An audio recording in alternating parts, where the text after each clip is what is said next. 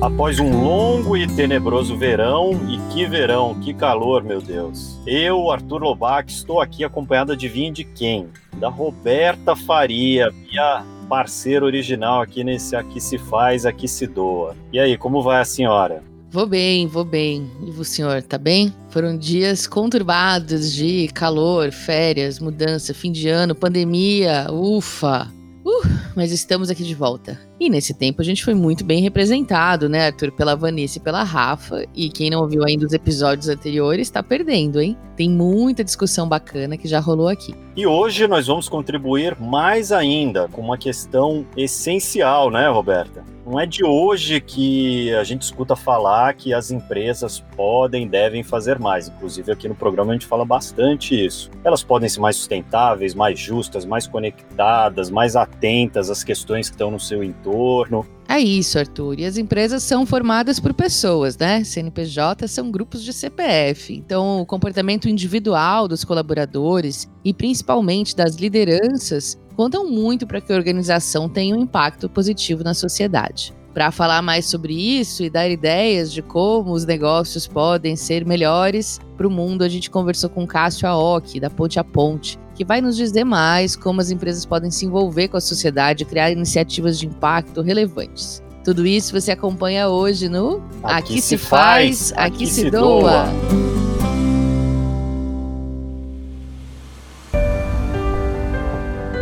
Está começando mais um Aqui se faz, aqui se doa, podcast semanal sobre cultura de doação produzido pelo Instituto MOL e pelo Movimento Bem Maior. E a gente não poderia deixar de falar das empresas que também são agentes de transformação expressivos e podem ocupar um lugar de destaque nessa conversa. Pois é, e o seu impacto positivo na sociedade pode ir muito além da geração de empregos ou do pagamento de impostos, que é o discurso de antigamente, né? Já faz o suficiente. Não, pode fazer muito mais. Elas podem desencadear mudanças expressivas pela escala e capilaridade das suas atividades. É aquela velha história, né? Não existe empresa bem-sucedida em uma sociedade falida, não é? Eu conversei com o Cássio sobre essas questões, o papo foi muito legal e ele falou muito sobre cidadania corporativa, o histórico de engajamento das empresas e também sobre o assunto do momento, que é quanto que as empresas vão manter desse comportamento social engajado após a pandemia antes de começar o papo, a Roberta vai apresentar o Cássio. O Cássio é formado em administração de empresas e tem especialização em gestão de organizações da sociedade civil e de movimentos sociais. Ele é cofundador e CEO da Ponte a Ponte, uma consultoria especializada em impacto, e atuou como jornalista por mais de 10 anos na Folha de São Paulo. Ele também é fellow de programa da RAPS, a Rede de Ação Política pela Sustentabilidade. E tem uma longa experiência com muitas empresas e ONGs e tem muita coisa para nos ensinar. Vamos lá então. Cássio, obrigado por aceitar o nosso convite. Seja bem-vindo ao nosso podcast. Eu que agradeço, Arthur. Estou muito feliz aqui de poder participar e trocar um pouquinho com vocês sobre esse tema tão importante. Cássio, e para começar, conta pra gente como que surgiu esse movimento de cidadania corporativa no Brasil e no que que ele consiste, né? Olha, não é um movimento recente, né? Ele, ele já tem algumas décadas e ele acompanha todo um movimento histórico ali. Aqui no Brasil, a gente fala principalmente nos anos 70, tem um movimento muito forte voltado mais para ecologia, né? Que hoje a gente usa mais os termos de sustentabilidade ou que está em voga o ISD, o ESG. Mas na sequência ele começa a ir para esse lado da responsabilidade social, da cidadania corporativa, de as empresas se colocarem nesse lugar como um ator também relevante da sociedade nesse processo de mudança social. Isso vem acontecendo dos anos 80 em diante, sobretudo, na redemocratização, e acho que é muito forte aí alguns marcos, como a nova Constituição, que permite muitos caminhos, como leis de incentivo, né, e abre aí, um, aqui no Brasil, pelo menos, uma miríade de possibilidades de atuação das empresas, até o momento mais recente agora, né, nos últimos anos a gente vê muitos instrumentos até mais sofisticados acontecendo e até por pressão da sociedade, as empresas atuando de uma forma mais responsável nas suas mais diversas frentes. Bacana. Cássio, eu falando até pela minha experiência de envolvimento com o tema, né, com investimento social e o campo mais amplo, quando eu comecei a trabalhar com isso ali 2007, 2008, eu lembro que se falava muito do triple bottom line, né? Era as empresas que tinham muito isso no core, Natura, Banco Real, a Petrobras tinha um envolvimento muito grande com o meio ambiente, por algumas obrigações até, e tudo. Eu lembro que tinha uma área de sustentabilidade que daí tratavam como ali o social, o econômico e o ambiental, né? Era muito bem separado isso. E daí depois foi se falando mais em valor compartilhado. Hoje em dia se fala muito nessa variável, até no financeiro da empresa, né, do ESG. Na sua impressão, que acompanha esse histórico e esse movimento corporativo, significa mesmo que essas questões da chame-se como chamar, mais do compromisso socioambiental aí, ele está se integrando mais à estratégia do negócio, das empresas de fato, está entrando mais no core ou é simplesmente uma questão de terminologias? Olha, Arthur, a gente vê ali, pela nossa experiência na Ponte a Ponte, que tem um contínuo que vai de um extremo, que, parafraseando o que era chamado de greenwashing, né, que é usar iniciativas de sustentabilidade ali, mas que na verdade não eram consistentes, a gente usa o social washing num extremo e no outro extremo realmente um investimento social genuíno, que se vê integrado à estratégia da empresa, que se vê olhando de uma forma mais horizontal, com participação tem um pouco de tudo nesse caminho aí de cidadania corporativa, mas a gente sente sim que tem havido um progresso, né? A gente nota que muitas empresas começaram a notar realmente que é importante ter uma atuação genuína, alinhada à estratégia, que não adianta olhar só para silos, né? Que tem que ter uma visão mais sistêmica e transversal. Então, se você olha só para o econômico, atualmente, com a, a, tecnologia da informação e todo o momento que a gente vive, é muito grande até eu brinco o risco de qualquer empresa ser cancelada, né? Ou seja, de por algum erro ou algum erro até pontual, ela perder muito, né, em valor de marca, de mercado, em valor financeiro. Então, eu acho que muitas também estão se preocupando e começa aí por esse movimento que inicia da pressão, essa preocupação que vai muito no sentido de como ela economicamente vai crescer e vai caminhando para um sentido de notar que é cada vez melhor. Quanto mais ela investe, quanto mais ela doa, quanto mais ela participa desse movimento de cidadania corporativa, mais fortalece a sua atuação perante a todos os stakeholders eu sinto que há um caminho, mas a gente ainda tem muito trabalho, acho que ainda tem um, um muito grande aí de diversidade de empresas que estão no momento de estágio inicial para aquelas que já estão em momentos mais maduros, aí atuando com bastante coerência, inclusive no aspecto socioambiental, unindo o que antes era o triple bottom line, entrando agora também a governança, né, corporativa e todos esses fatores. Você mencionou, né, o valor compartilhado e às vezes eu noto que surgem alguns modismos, né? A gente viu ali atrás a estratégia do Oceano Azul, a gente viu a base da pirâmide, né, do Praha lá do Hart, depois vem o Porter com valor compartilhado.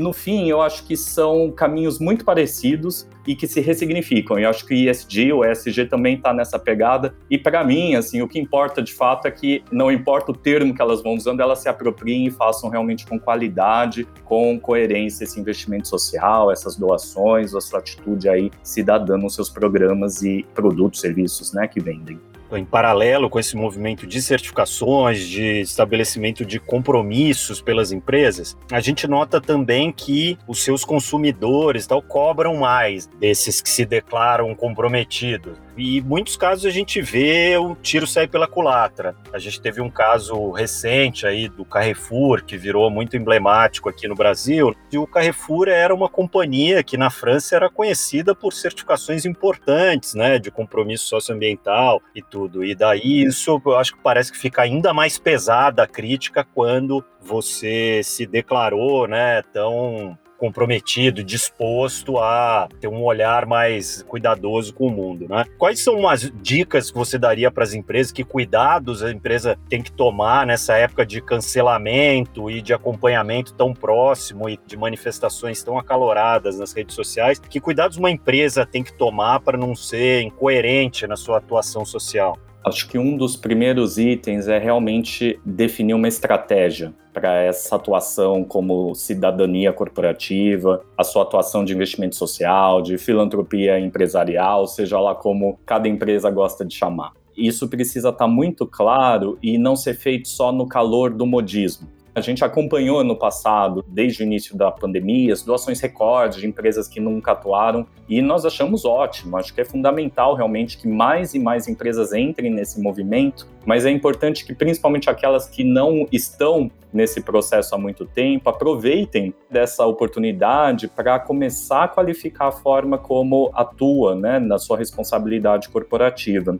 que tenha um compromisso ali de horizontalidade com olhar para stakeholders mesmo, e não para acionistas, shareholders, né? Que tem uma escutativa. Antes de sair fazendo, a gente recomenda muito, né? Às vezes a gente, no escritório, seja na Vila Olímpia, na Barra, não importa onde você esteja, a gente acha que tem ideias geniais por exemplo, para fazer projetos de apoio às comunidades, sem nunca sequer ter pisado numa quebrada ou numa comunidade. Então, é muito importante ter essa escutativa, primeiro entender, perguntar se é importante, se é desejável, e aí, a partir do momento, é uma visão muito particular que eu tenho, que isso é construído em colaboração, é co-criado, a gente consegue dirimir muito esses riscos de cancelamento, porque é um processo coerente, é um processo genuíno, que tem legitimidade.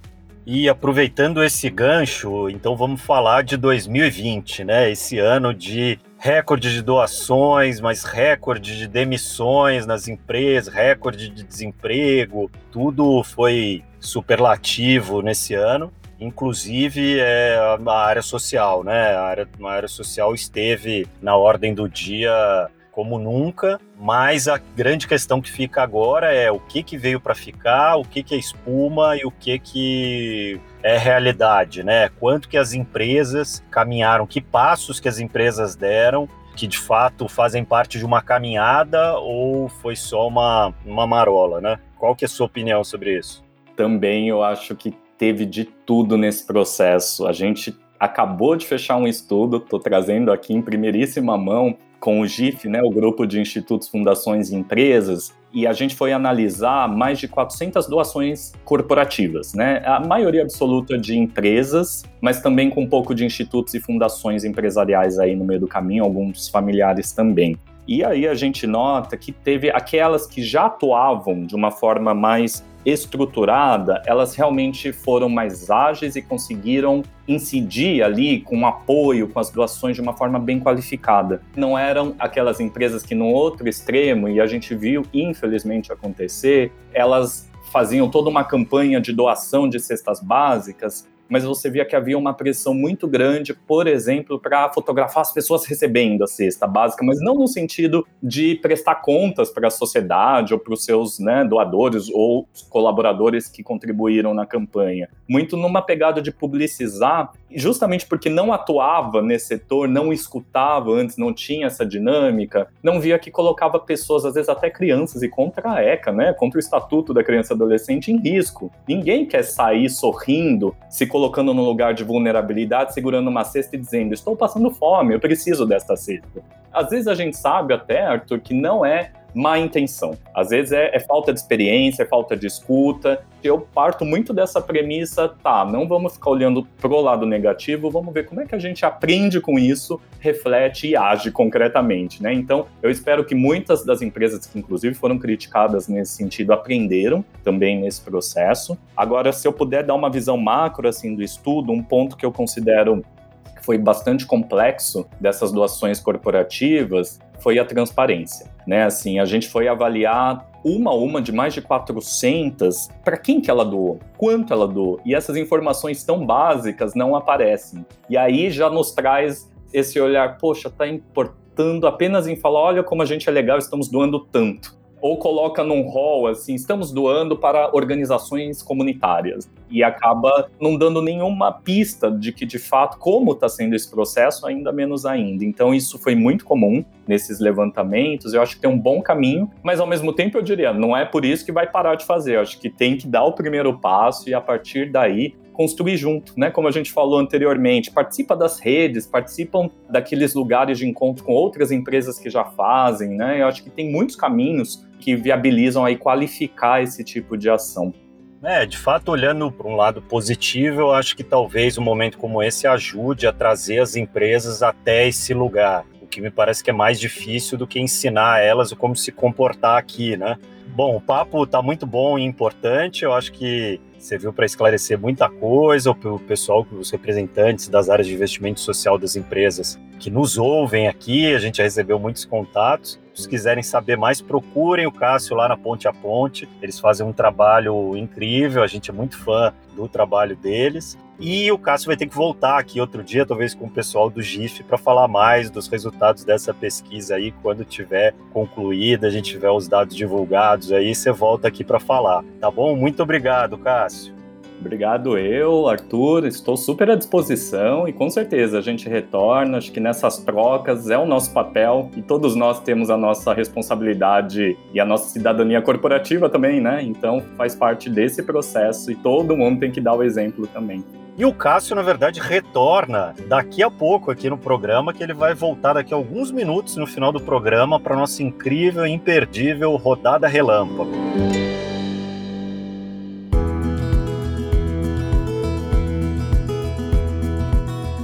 Muito legal essa conversa de vocês, Arthur. Sou muito fã do Cássio. E agora que a gente ouviu que é possível fazer diferente, mudar a forma de pensar e agir das empresas, vamos dar alguns exemplos de como isso é possível, né?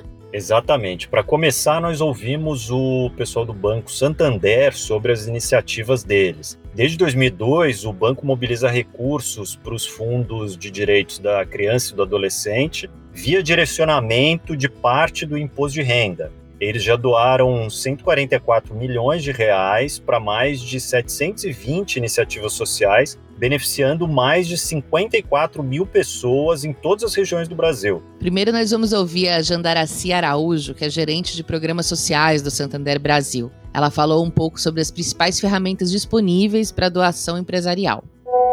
Existem várias formas das empresas doarem. Uma delas, e uma das mais simples, é a doação financeira, utilizando recursos do imposto de renda devido. Esse valor é limitado a 1% e pode ser utilizado em projetos apoiados pelo Fundo da Criança e Adolescente, o ECA. Outra forma de doar é doando produtos ou criando uma linha de produtos exclusivas, onde uma porcentagem da venda é revertida para uma instituição ou uma causa.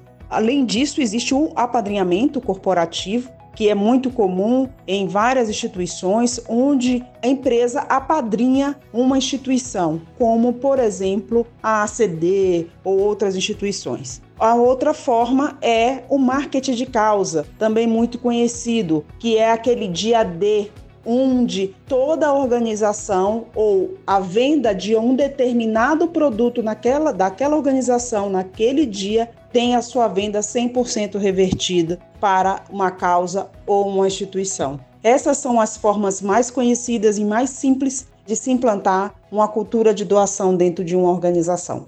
Ou seja, tem várias formas de fazer girar essa roda de doação, né? E o mais interessante disso é o quanto uma ação social pode mobilizar toda a rede da empresa. Então, funcionários, clientes, fornecedores também são impactados pela iniciativa. E isso quem conta para a gente é a Karine Bueno, superintendente de sustentabilidade do Santander.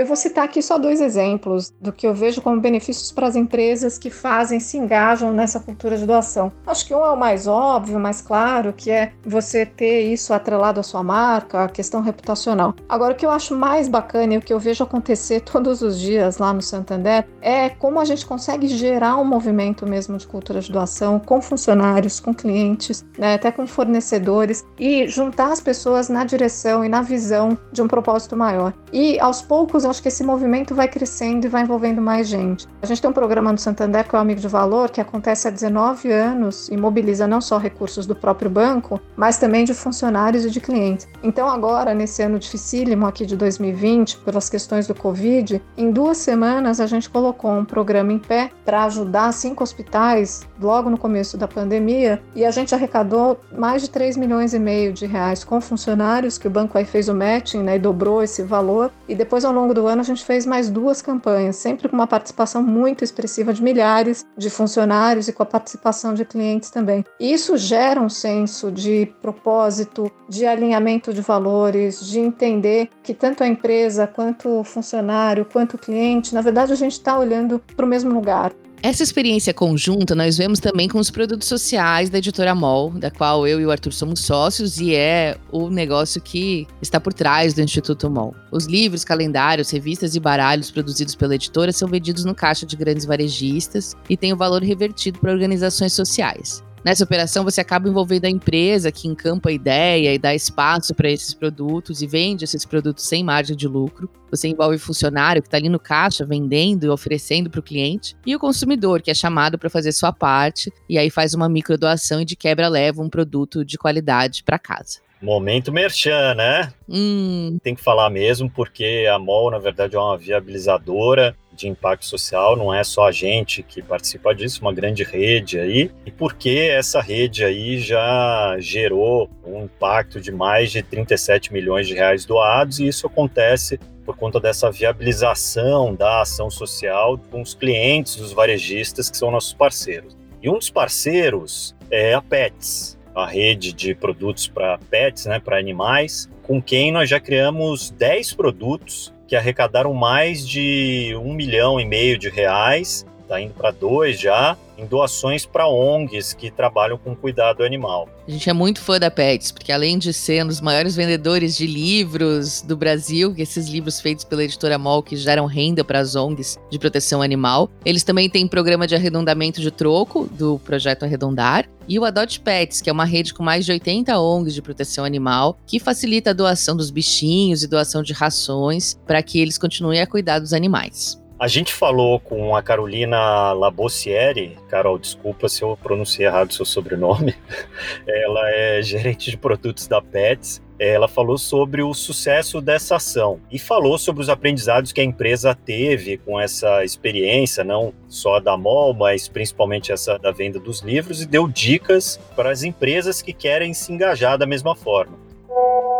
Se a gente puder dar algum conselho aí do aprendizado e da jornada que a gente vem construindo, primeiro a jornada tem que nascer de uma vontade genuína. Só para dar um exemplo nosso, né, a gente tem o bem-estar animal como centro, né, de todas as nossas decisões, de todas as nossas práticas, e isso eu acho que é um valor, uma prática que tem que fazer parte dos conceitos e dos valores de cada empresa. Então, acho que é ruim você empurrar um conceito ou tentar fazer algum processo né, de fomento à cultura de doação que não esteja intimamente ligado ao, ao propósito. E tão importante quanto a doação da empresa é o que ela reverbera, né? inspirando colaboradores, fornecedores, consumidores e tantos outros públicos no raio de influência de uma organização. E aí a gente entende também que no caso do fomento à cultura de doação, acho que o papel das empresas é poder também transmitir para a sociedade o pensamento de que as pessoas podem fazer a diferença. O poder de uma doação né? O poder de cada livro que é vendido, cada centavo do troco que é arrecadado, né? A comemoração que a gente vê do nosso time de loja em dizer que os clientes adoraram o livro, coisas que a gente não tinha a menor noção, né, da extensão que isso poderia chegar. O papel da empresa é um papel de um organismo mesmo, de uma instituição social, de poder dizer para as próprias pessoas que, olha, você pode fazer a diferença e eu, como pet, estou aqui junto com você para fazer o Adote Pets, que hoje já ajudou mais de 49 mil pets a encontrarem uma família. Incrível, Carol. E para fazer justiça, quem já vem cantando essa bola da participação empresarial desde o começo desse podcast é a Duda Schneider, a nossa colega aqui da produção. A Duda é visionária, gente. Ela falou disso aqui quando tudo era mato. Vamos ver o que ela escolheu para hoje. Vai lá, Duda. Oi, Arthur. Oi, Roberta. Como o Arthur comentou, gente, eu sou a Duda Schneider e toda semana eu trago aqui uma dica de produto social, que é um produto que você compra e ainda apoia alguma causa. Arthur, muito obrigada pelo elogio e eu vou aproveitar o seu gancho para falar de uma empresa visionária e que é exemplo de engajamento com a causa. A dica de hoje é a marca Reserva. A Reserva tem um projeto social desde 2016 chamado 1P5P, que é uma abreviação para uma peça igual a cinco pratos. Ou seja, a cada peça vendida na reserva ou na reserva mini, que é a marca infantil deles, eles viabilizam a entrega de 5 pratos de comida para quem tem fome. Esses pratos são viabilizados junto com a ONG Banco de Alimentos e com o projeto Mesa Brasil do SESC, que são projetos incríveis, super reconhecidos E o que é mais legal de tudo é que o 1P5P faz realmente parte do DNA da reserva. Ele está na cultura de todos os colaboradores e já entrou na cultura dos clientes também. Principalmente, isso se deve à comunicação e à exposição que o projeto tem. O nome, a logo, a explicação, a transparência de como funciona está em todos os lugares. Na homepage do e-commerce da reserva você encontra, na parede da loja física tem escrita a frase, nas redes sociais tem uma landing page só para o projeto e até na nota fiscal vem especificado que aquele produto doou um prato. E esse nome do programa, 1P5P, ele é ótimo porque ele é muito fácil e ele deixa claro na hora como você pode ajudar, que nesse caso é comprando na reserva, o que você está doando, que são os pratos de comida, e para quem doa, que é para quem precisa do prato de comida, que é quem tem fome. Então, desde 2016, que foi quando o projeto começou, já foram mais de 46 mil pratos doados. É muita coisa. Então, gente, a dica de hoje não foi de um produto que você pode comprar, mas sim de uma marca inteira que tem todos os produtos como produtos sociais. E a gente segue aí na torcida e na luta para que todas as marcas tenham seus produtos sociais também e que o consumidor sempre possa escolher que o produto que ele vá comprar seja um produto que faça diferença no mundo. Espero que vocês tenham gostado, pessoal, e até a próxima! Perfeito, Duda. Os produtos sociais são uma forma ótima da gente exercer essa cidadania corporativa que a gente tanto fala nesse episódio. O nosso dinheiro como consumidor tem poder e a gente está falando de empresas de produto social, de dinheiro, de escolher empresas com propósito, de empresas olharem para os seus produtos como uma oportunidade de fazer diferença na sociedade. Mas se você está com aquele velho problema, mas, mas eu, eu, não, tenho, tenho dinheiro. dinheiro. Ah, Rafa não se deixa intimidar por essa resposta. Vamos ouvir a dica dela. Sempre tem como doar sem botar a mão no bolso. É isso aí, Roberta. Nesse podcast sobre cultura de doação, os desendinheirados têm vez. Como você, querido ouvinte, já deve saber, todo episódio do Aqui Se Faz, Aqui Se Doa, eu, Rafaela, te dou uma dica de alguma coisa que você pode doar sem precisar abrir a carteira. Dá para ser generoso sem gastar dinheiro, gente. E a minha dica hoje vem em duas partes porque a gente está falando em como doar nas empresas, né? Então, primeiro eu quero falar com as empresas que estão sem grana, mas que querem se engajar para doar de alguma maneira. A minha dica é simples: transforme o lugar de trabalho em um espaço de coleta de doações. Pode ser campanha do agasalho, mutirão de doação de brinquedos perto do Dia das Crianças, ou até mesmo envolver as pessoas do trabalho em campanhas especiais, como um dia para doação de sangue, por exemplo. Isso não só encoraja um ambiente de trabalho mais generoso, como une as pessoas em prol de uma causa específica, né, gente?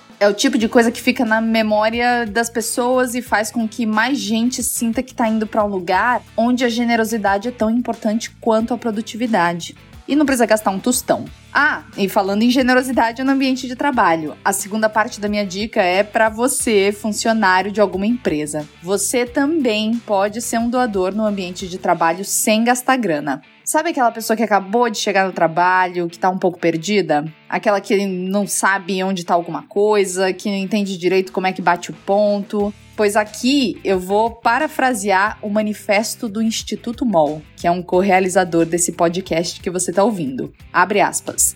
Doe tempo, conhecimento, experiência de vida, habilidades, força de trabalho e paciência com quem sabe menos. Fecha aspas.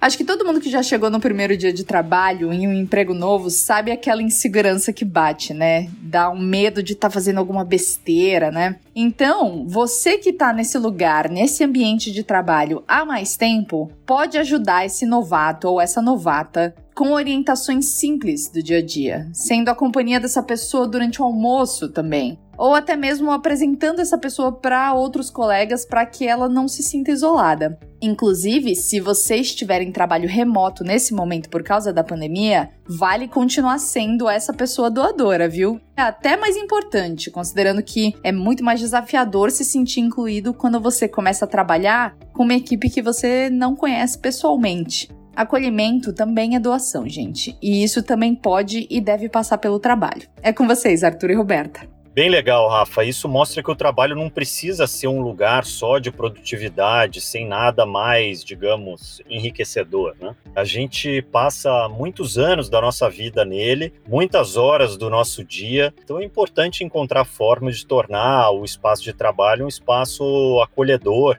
E isso também envolve bastante a generosidade, né, com quem cumpre o expediente com a gente. Exatamente. É nesse clima de generosidade que a gente vai ouvir mais do Cássio das escolhas de doação dele. Vamos lá? É hora da rodada relâmpago. Então estamos de volta com o Cássio. Eu vou fazer algumas perguntas para você, Cássio, e você me responde com a primeira coisa que vier à sua cabeça, bem curtinho, tipo Marília Gabriela, mas com um tema um pouco diferente. Tá bom? Tá bom. Então vamos lá. Primeira pergunta: qual foi a sua doação mais recente? Foi na semana passada uma doação que eu fiz para uma organização que eu já acompanho há muitos anos, que trabalha no sertão nordestino. O que você queria ter sabido sobre doação mais cedo na sua vida? Por exemplo, a doação relacionada ao imposto de renda. Eu comecei a trabalhar aos 16 e teria sido ótimo desde então se eu pudesse fazer como eu já faço hoje. Pois é, esse é um tema que exploraremos futuramente aqui no programa. Quem te inspira a doar mais, Cássio? Quem me inspira a doar, as pessoas com quem eu trabalho. Infelizmente hoje eu não estou nas quebradas, né, presencialmente, mas eu tenho muito contato e eu vejo como tem potência acontecendo e todo dia, quando eu posso, eu, eu tento doar, vendo essas lideranças todas que trabalham para um mundo melhor. Qual que é a sua causa do coração hoje? Minha causa é direitos humanos e, em específico, me move muito a questão de refugiados. E a última pergunta: uma sociedade que sabe o que é cultura de doação é uma sociedade mais potente. Que bom, maravilhoso, muito potente. São vocês da Ponte a Ponte. Obrigado de novo, espero que a gente possa se ver em breve. Obrigado eu, Arthur. Um abraço a todos e até logo. Ótimo, obrigada, Cássio. E o papo de hoje está acabando. Oh, ah. Mas na semana que vem tem mais. Não deixe de ouvir todos os episódios que a gente já publicou e de seguir também o Instagram do Instituto MOL, arroba Instituto MOL, para saber de todas as novidades. Esse podcast é uma co-realização do Instituto MOL e do Movimento Bem Maior. A produção é da Juliana Lopes e da Graziela Laveso, da Pulsar Com, e da Débora Rodrigues, Maria Eduarda Schneider, a Duda Schneider, a Rafaela Carvalho, a Rafa, e a Vanessa Henriques, do Instituto MOL. A edição de som é do Bicho da Goiaba Podcasts. E é isso. Até mais, minha gente. Até mais.